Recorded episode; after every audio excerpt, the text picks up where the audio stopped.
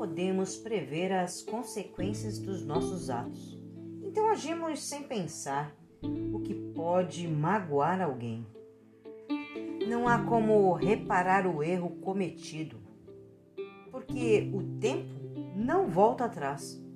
Mas podemos abrir nosso coração e nos desculparmos pelo ocorrido. É preciso ser sincero, reconhecer o erro, mas também deixar claro que nunca foi a intenção.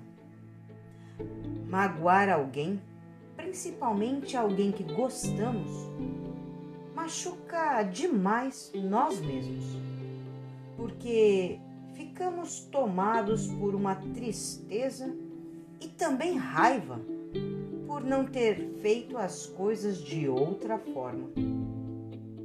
É preciso abrir o coração e se desculpar com a pessoa, além de dizer com toda honestidade: Acredite, eu não queria ter te magoado.